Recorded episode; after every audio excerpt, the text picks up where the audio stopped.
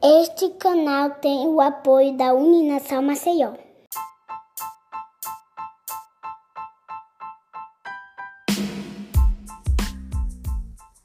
Olá, bem-vindo a mais um episódio do E-Freud.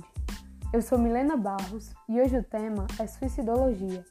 E para falar sobre isso, temos um convidado muito especial, o Reno Mendes. Ele é psicólogo clínico e pós-graduando em suicidologia. Reno atua sendo facilitador no grupo de apoio denominado Continue, dando suporte aos sobreviventes de suicídio, e atua em outro grupo denominado Amor e Perda. Oi, Reno, seja muito bem-vindo. Oi, Milena, muito obrigado pelo convite, muita satisfação estar com vocês em. Nós que agradecemos. Pelo desenvolvendo esse podcast e estamos aqui para poder contribuir cada vez mais para que a prevenção ao suicídio se estabeleça dentro do nosso país que está tão precisado das ações para que as pessoas adoeçam cada vez menos. É verdade. É uma alegria imensa poder abordar essa temática contigo. Então, sabemos que suicídio é um assunto muito importante para a sociedade. E estamos no Setembro Amarelo, que foi criado justamente para ser esse mês de conscientização sobre a prevenção do suicídio, o qual busca alertar a população a respeito da realidade da prática, no Brasil e no mundo. Então, diante disso, como você vê o Setembro Amarelo? Setembro Amarelo, é, a gente precisa também fazer uma introdução acerca disso. Ele foi trazido em 2014 pela Associação Brasileira de Psiquiatria, pelo Antônio Geraldo. Né? Hoje, Antônio Geraldo novamente é presidente da Associação Brasileira de Psiquiatria. Em 2015, o CVV e o Conselho Federal de Medicina é, adentraram é, na campanha. E 2019, somente em 2019, o Ministério da Saúde adentrou é, no Setembro Amarelo. Agora, o que, que a gente pode falar sobre o Setembro Amarelo? O, o Setembro Amarelo é o mês de prevenção ao suicídio, não é o mês de combate ao suicídio. Até porque essa nomenclatura combate, ela é muito, muito nociva para a questão da, da, da prevenção como um todo. Você, se a gente fala mês de combate ao suicídio, a gente vai tentar combater com que as pessoas adoecidas possam não ter voz, e não é isso que a gente quer. A gente quer que essas pessoas que estão passando por adoecimento psíquico severo e agravante cada vez mais sejam ouvidas, olhadas e menos invisibilizadas. Isso inclui todas as comunidades de extrema vulnerabilidade, como a comunidade LGBTQIA, é, as mulheres, a comunidade indígena, a comunidade da população negra, e outros fatores, primordialmente, são as, as doenças que também estão por trás, que levam a um fator de adoecimento mental, como esclerose múltipla, eh, disfunção temporomandibular, né? Eh, entre vários outros adoecimentos que às vezes a gente não percebe. Então, como é compreender o Setembro Amarelo? É justamente olhar para toda essa situação macro da saúde emocional e saúde mental que existe e, digamos assim, olhar para as pessoas que estão em vulnerabilidade. O que são as pessoas em vulnerabilidade? São as pessoas que não têm, de fato, um suporte necessário da sociedade. Então, se a gente não oferece suporte social, a gente acaba colocando essas pessoas numa vulnerabilidade acentuada. Isso também está incluso as pessoas que desenvolvem um transtorno mental. Né? A gente precisa entender que a OMS trouxe mais ou menos em 2017 é um dado muito importante: 17% dos brasileiros já pensou em suicídio, 4,8% dos brasileiros já executou um plano. Isso em 2017. Hoje a gente deve estar com esse número extremamente defasado, mas é importante trazer porque acredito que esse número ele já deve estar sendo atualizado agora no Setembro Amarelo de 2020. E em 2017 a gente tinha em torno de 19 milhões de brasileiros é, diagnosticados com transtorno de ansiedade. Então, por que a gente trabalha essa questão da, de, de prevenção ao suicídio? Porque os transtornos mentais eles estão completamente ligados a, as fatores de adoecimento que podem levar a uma ideação suicida, a um planejamento, a uma crise e a um suicídio consumado ou não. Então, entender qual é a proposta do Setembro Amarelo é fundamental para que a gente faça uma promoção. Mas, infelizmente, no nosso país, a gente não consegue fazer prevenção ao suicídio, porque prevenção ao suicídio é promoção da saúde mental. Quando a gente faz prevenção da saúde mental. Então, o que, que a gente faz no nosso país? Muitas vezes a gente faz sensibilização ao suicídio, para que a sociedade consiga entender como é o fenômeno, como é o fenômeno, é, o que, que esse fenômeno é, abarca, de onde vem, o que, que acontece, quais as consequências na rede de apoio que são as, que são as famílias e os amigos e as pessoas que conviveram e convivem com uma pessoa que está com um comportamento suicida. E é muito importante a gente trazer essa ideia que não existem, não existem pessoas suicidas. A gente precisa tirar essa nomenclatura nesse momento. Existem pessoas que desenvolvem um comportamento suicida. Aquele comportamento é momentâneo. Ele não é um jeito de ser e um estilo para todo sempre. Apesar de em alguns momentos a gente for olhar para a ideia do Durkheim, o Durkheim ele traz lá mais ou menos três a quatro ideias de, de suicídio, né? Eu não estou muito bem lembrado nesse momento. E o Durkheim ele traz a ideia de que o suicídio é o adoecimento das vinculações.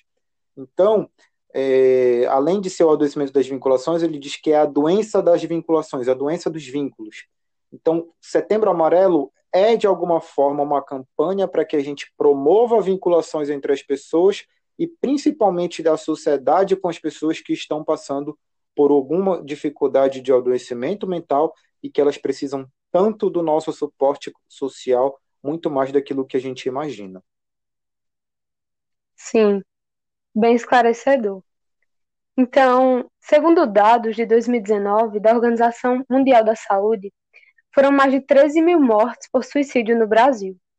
Essas mortes são vidas que são interrompidas por diversas causas. E é necessário salientar que o ato não acontece repentinamente, sendo uma sequência de vários sintomas. Então, como saber se eu estou com algum indício? Quais são os sintomas? Primeiro, a gente tem que olhar por uma, por, pelo contexto. A gente não pode deixar de olhar o contexto, ainda mais quando a gente fala em psicologia a gente fala de psique humana. Todos nós estamos vulneráveis ao suicídio. Isso eu preciso dizer. A psiquiatria vai dizer que as pessoas que, que cometem suicídio ou tentam suicídio são pessoas que, que têm o diagnóstico de algum transtorno mental. Eu concordo? Concordo também, mas acrescento. Nem todo mundo que tem depressão, é, nem todo mundo que comete suicídio tem depressão ou de fato um transtorno mental. Por quê? O que, que a gente pode olhar? Às vezes, um término de relacionamento pode desenvolver um comportamento suicida a pessoa não consegue lidar com aquele rompimento vinculatório, ela entra num desespero muito grande, numa angústia muito grande, e ela começa a se sentir extremamente desamparada, porque romper um vínculo é justamente a gente olhar que aquele vínculo pode não se manter mais como uma estrutura de apoio e de proteção na nossa vida como um todo. E aí, essa pergunta que você faz, é assim, como eu saber que eu posso estar tá, é, passando por uma situação que pode levar ao suicídio? é saber de como a gente está levando a nossa vida. Né? O que, que eu estou fazendo na minha vida? O que, que eu faço da minha vida? Né? Como eu levo a minha vida? Para onde eu levo a minha vida? Que relações eu me introduzo?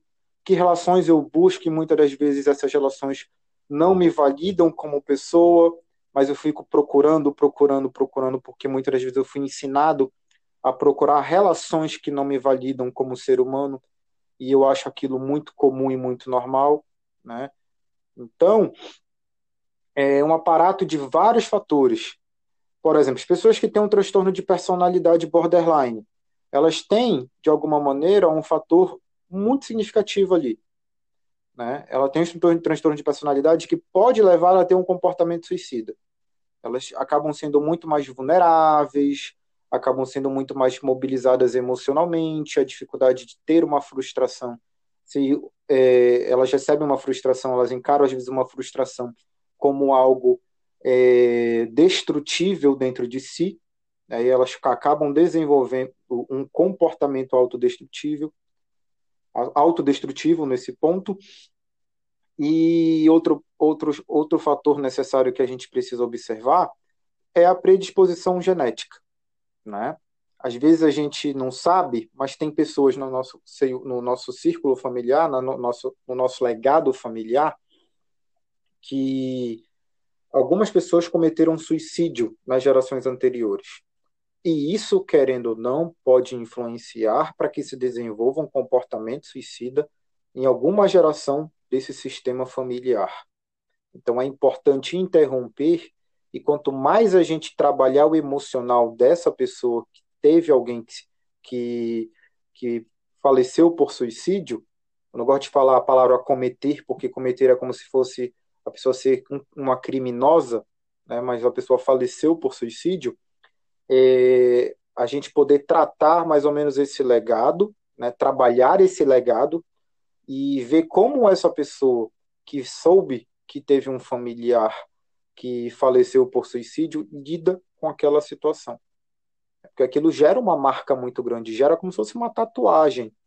Então, a partir do momento que eu vejo é, como está o meu viver, como eu lido com as minhas saudades, como eu lido com as minhas lembranças, como eu lido com as minhas relações, olhar muito para a forma também, né, e para os pensamentos, isso é uma, uma, um, uma reflexão importantíssima para a gente é, se prevenir para não adoecer mentalmente.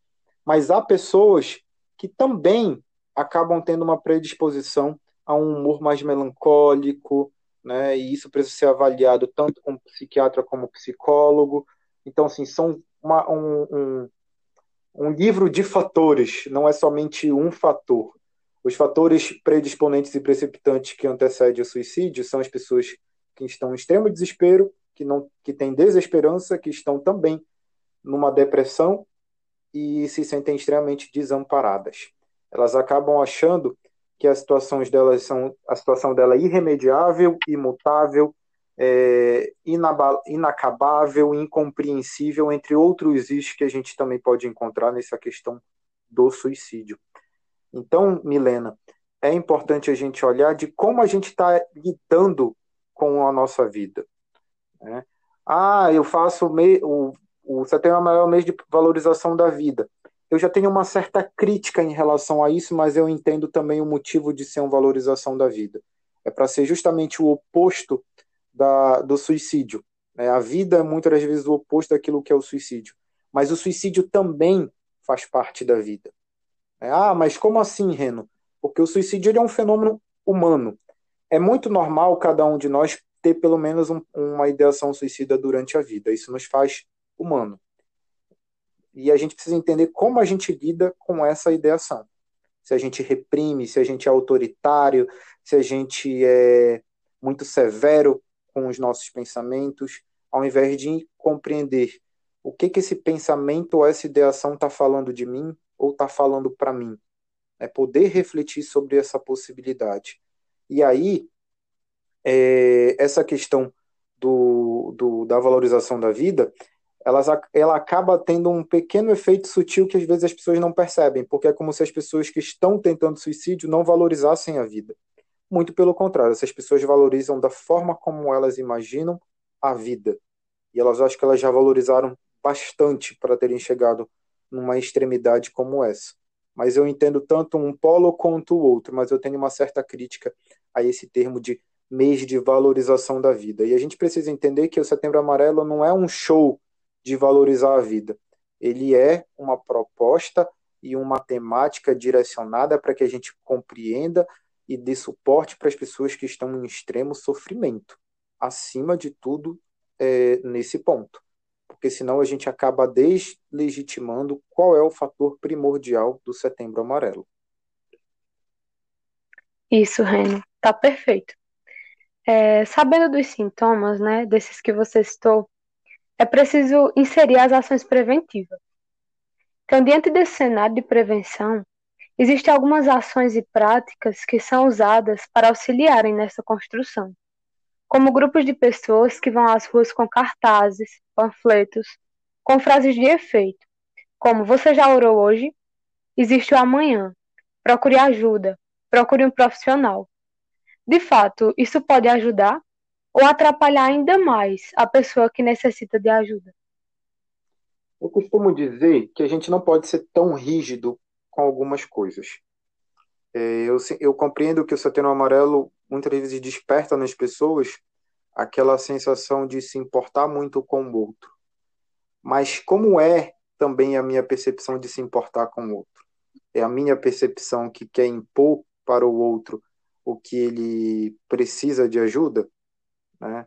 que ele precisa de uma oração, que ele precisa de uma prece, que ele precisa de, de algo meu, ou ele precisa de algo para ele. Né? A gente pode muito bem é, entender que nesse ponto é, fazer uma prece e uma oração em silêncio a uma pessoa em sofrimento pode ajudar bastante, porque você pode estar fazendo um benefício para aquela pessoa, para quem tem religiosidade. A gente também tem que abrir esse parêntese. Não é porque as pessoas têm religiosidade que elas estão acima das outras pessoas, né? Mas a religiosidade ela também é um fator de prevenção. É, muitas das vezes a religião faz com que a gente se sinta mais amparado nesse ponto. Mas, por exemplo, você falou a questão de levar um cartaz. Você já orou hoje? Muitas das vezes essa pessoa é, ela pode se sentir assim, poxa, mas esse orar, será que a pessoa está tentando me escutar? É, será que ela só quer trazer a solução dela? Então, muitas das vezes a gente não pode trazer somente a solução que a gente tem. A gente tem que pegar a nossa solução, botar às vezes no nosso bolso e perguntar como eu posso colaborar com você. Ah, procure ajuda. O nosso país ele tem uma, uma é, é, ele é muito difundido por essa ideia de assim, é, fulano vai te ajudar, né? Profissional vai te ajudar. Mas assim, você quer ser ajudado? Você também se ajuda, né? Hoje, por exemplo, eu postei uma coisa muito engraçada, acho que no Instagram, que foi uma tirinha assim mesmo que a pessoa diz: Deus me ajuda. Aí Deus responde: Pô, toda hora, mano. O que, que isso quer dizer? Será que eu também me ajudo? Ou eu sempre recorro ao outro para poder me ajudar constantemente? Né? O que, que eu faço com a minha ajuda que muitas das vezes eu não vou em busca de poder me ajudar? Porque a ajuda do outro é muito importante, sem dúvida nenhuma. A gente precisa é, promover o coletivo e fazer com que socialmente a gente se sinta amparado. Mas todas as vezes que eu for dar para o outro essa, o poder dessa ajuda de somente ele me ajudar, pode ser que eu não esteja fazendo um movimento de me ajudar, de me auto-ajudar, não de, aqui, de falando de autoajuda. Né? Tem alguns livros de autoajuda que são interessantes para a gente promover reflexão. Ah, mas não é ciência. Não sei, depende de como você às vezes entende ciência. Tem pessoas que se sentem mudam a sua vida num livro de autoajuda, num livro de autorreflexão. Eu vou chegar para assim, não, você está inadequado? Não. É a forma dela compreender como ela se ajudou. Então, às vezes, um cartaz mal formulado, ele não agrega tanto. Ele acaba desagregando. Por isso que é importante que essas pessoas que promovem prevenção e têm a vontade de promover prevenção, elas façam uma autorreflexão do que elas estão levando para essas pessoas. É, o que, que eu quero levar? Ah, eu quero levar a minha religião? Beleza. Mas por que eu não posso fazer na minha igreja? Na igreja que eu frequento. Ao invés de falar assim, você já orou hoje? Ou, em vez de você já orou, que tal você colocar num cartaz? Será que, além de orar, você não, não precisa se ajudar? Acho que aí você agrega duas coisas, tanto a oração da sua igreja, quanto a procura pela pelo auxílio das pessoas que tanto estão precisando de ir em busca de suporte profissional. Eu sempre gosto de falar das pessoas procurarem suporte e não ajuda, porque quando a gente procura ajuda, às vezes a gente coloca muito na mão do outro essa ajuda. E quando a gente procura suporte, a gente também pode acabar se, é, se colocando colocando o outro como suporte. Mas tem uma grande diferença. A gente pode fazer do outro um suporte que ele também pode proporcionar que a gente também se gere auto-suporte, né? se gere um, um, um suporte interno. Todos nós temos uma potencialidade para nos gerar auto-suporte, mas muitas das vezes a gente não entende que isso é possível, porque a gente está tão acostumado de procurar ajuda, de procurar um suporte, que a gente acaba achando que sempre o outro vai dar suporte mais do que a gente às vezes pode se dar. Talvez momentaneamente isso pode acontecer, sem dúvida nenhuma. Mas isso quer dizer que eu também posso me dar suporte, eu tenho um suporte significativo dentro de mim. A partir do momento que eu autorizo e permito que esse suporte tenha voz e tenha ação dentro dos meus pensamentos e também dentro dos meus sentimentos. Então, assim, um cartaz de assim, você já procurou ajuda? Pode gerar uma reflexão, sim. Mas assim, você quer ajuda, né? É muito importante a pessoa fazer uma reflexão para si, né? E não somente para o mundo. Por isso que eu enfatizo tanto. Antes da gente promover ajuda, pergunte-se se você também, como pessoa daquele cartaz, está disponível a ajudar a outra pessoa. Porque ajudar a outra pessoa não é fácil, não é uma tarefa simples. É, às vezes a gente vai lá perguntar para alguém, e aí, tá tudo bem? Aí a pessoa diz, tá tudo bem. Mas se você realmente quer saber como a pessoa tá, pergunta para ela se está tudo bem mesmo. A segunda vez há uma grande possibilidade dela abrir a vida dela para você e você assim, nossa, não imaginava que tinha tanta coisa. Então a gente tem uma responsabilidade com o outro quando muitas das vezes a gente acaba oferecendo uma ajuda e é necessário a gente também dialogar de como a gente se sente com essa ajuda. Sim, então, quais são as demais ações preventivas? Já que a gente acabou de citar essa, né, desse grupo de pessoas. Mas o que mais a gente pode fazer? Falar de suicídio, e não somente falar de suicídio, ultimamente tem gerado mais suicídio. E isso mostra que a maneira como estamos falando não está funcionando. Então, é legítimo gerar alguns ainda mais suicídios? É, porque a gente mexe na temática. Mas, muitas das vezes, eu já ouvi de várias pessoas que eu atendo também, que elas dizem assim, o Setembro Amarelo, para mim, acaba sendo insuportável, porque parece que todo mundo está disponível, está ali, aí termina o Setembro Amarelo, todo mundo começa com aquela aquela, digamos assim, demonização dos erros das outras pessoas. Então começa por aí, né? Como é a ação preventiva? Como é que eu lido com o erro do outro? Será que eu criminalizo constantemente o erro do outro? É, aí se eu criminalizo, o que, que eu quero com aquela, com, aquele, com aquela criminalização? Eu quero destruir o outro, eu quero ver o outro ferrado? É muito importante a gente ver de como a gente lida com o que é diferente nosso. Porque muitas das vezes a gente acaba indo para uma polaridade de extrema agressividade. E essa agressividade gera uma consequência, e pode ser uma consequência fatal. Né? Falar de suicídio, não preciso para falar de suicídio somente falar de suicídio. Eu posso falar sobre relações. Como é que as pessoas lidam com as relações delas. Se eu levo para uma escola, né, é, como a escola recebe essa temática? Como é que os alunos também recebem essa temática? Se eu levo para uma comunidade, eu preciso investigar de se naquela comunidade aconteceu também um suicídio, é, é, não é repentino, mas assim, recentemente. Porque aquela comunidade pode estar muito mobilizada. E a partir do momento que essa comunidade está muito mobilizada, é fundamental eu entender de como essa comunidade vai receber essa temática, porque ela pode também ser desencadeadora para novas ideações suicidas. Mas isso não quer dizer que eu não possa intervir.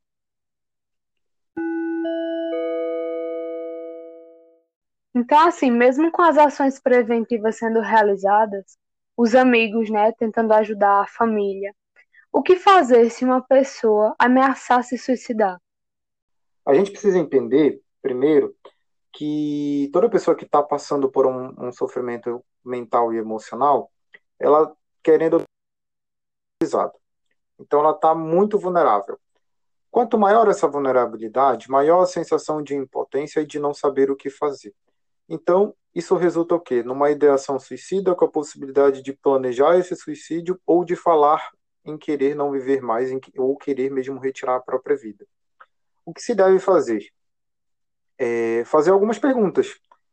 O que naquele momento aquela pessoa quer solucionar e se de fato é, com o suicídio ela vai solucionar o que ela está sentindo e se de alguma maneira existem outras formas dela poder ser auxiliada para que aquela resolução seja alcançada.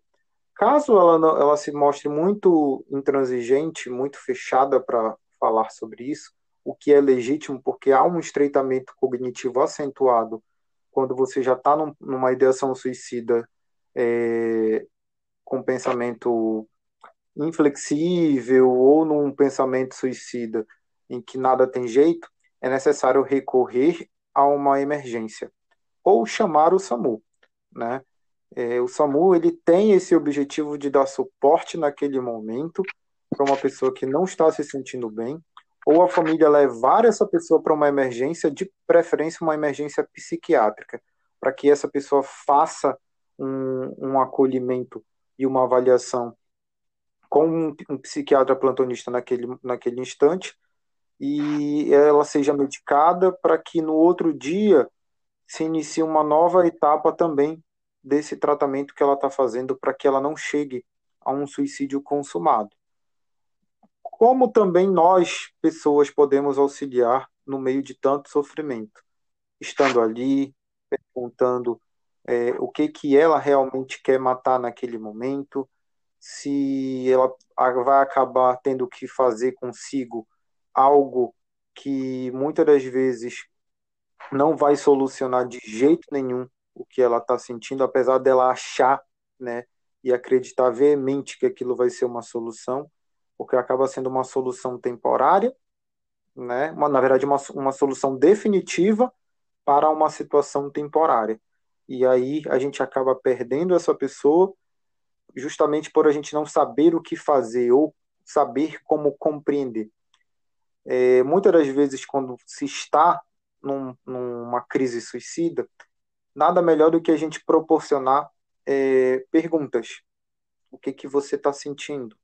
Tá? O que que você pode fazer com que você está sentindo sem ser o suicídio nesse momento? Né? Será que o suicídio de fato vai solucionar toda essa dor que você está pensando? Ou é uma maneira de muitas das vezes você é, não permitir que as pessoas possam te auxiliar? Né? E assim, falar de uma forma bem genuína e não e às vezes o tom de voz e a forma como se desenvolve, Milena, ele é crucial para que a pessoa se sinta compreendida naquele instante.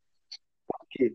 Porque a pessoa em si, ela não tem mais recursos ali de entender o que pode estar acontecendo no meio dela, ela só quer dar uma solução, e a solução é o suicídio.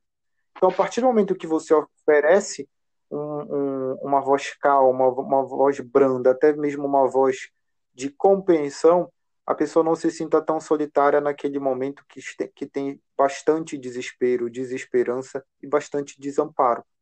Então, às vezes, uma voz muito branda, né, ao falar brando, ajuda com que a, pessoa se sinta amparada, porque ela não está conseguindo se amparar.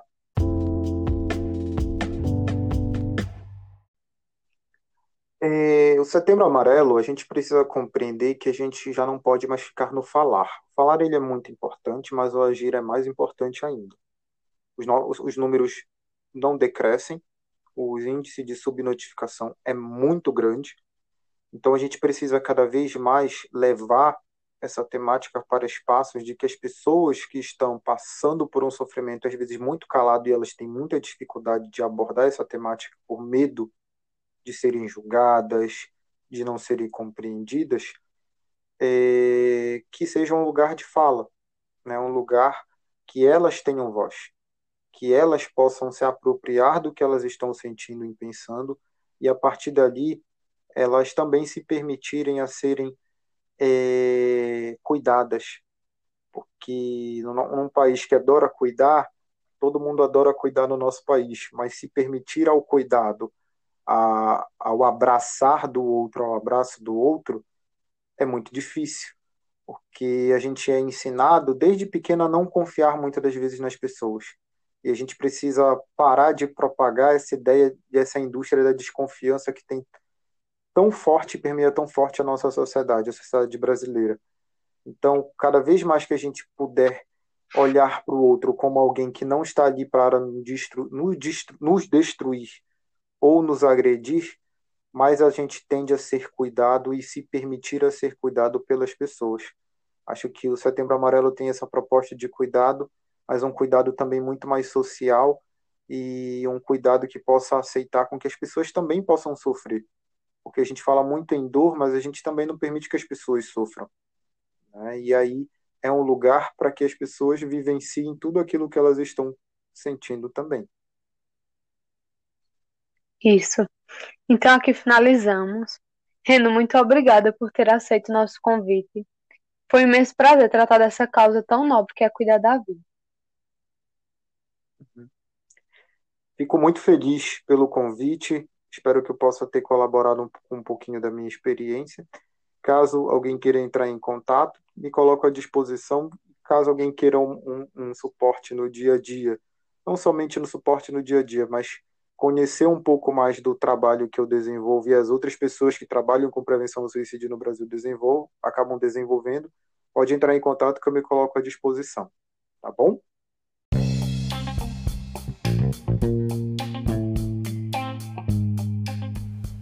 Esse foi mais um episódio do É Freud.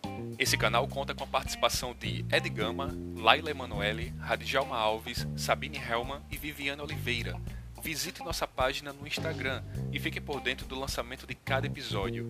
Você também pode deixar sua crítica e sugerir novos temas. Obrigado e até o próximo episódio.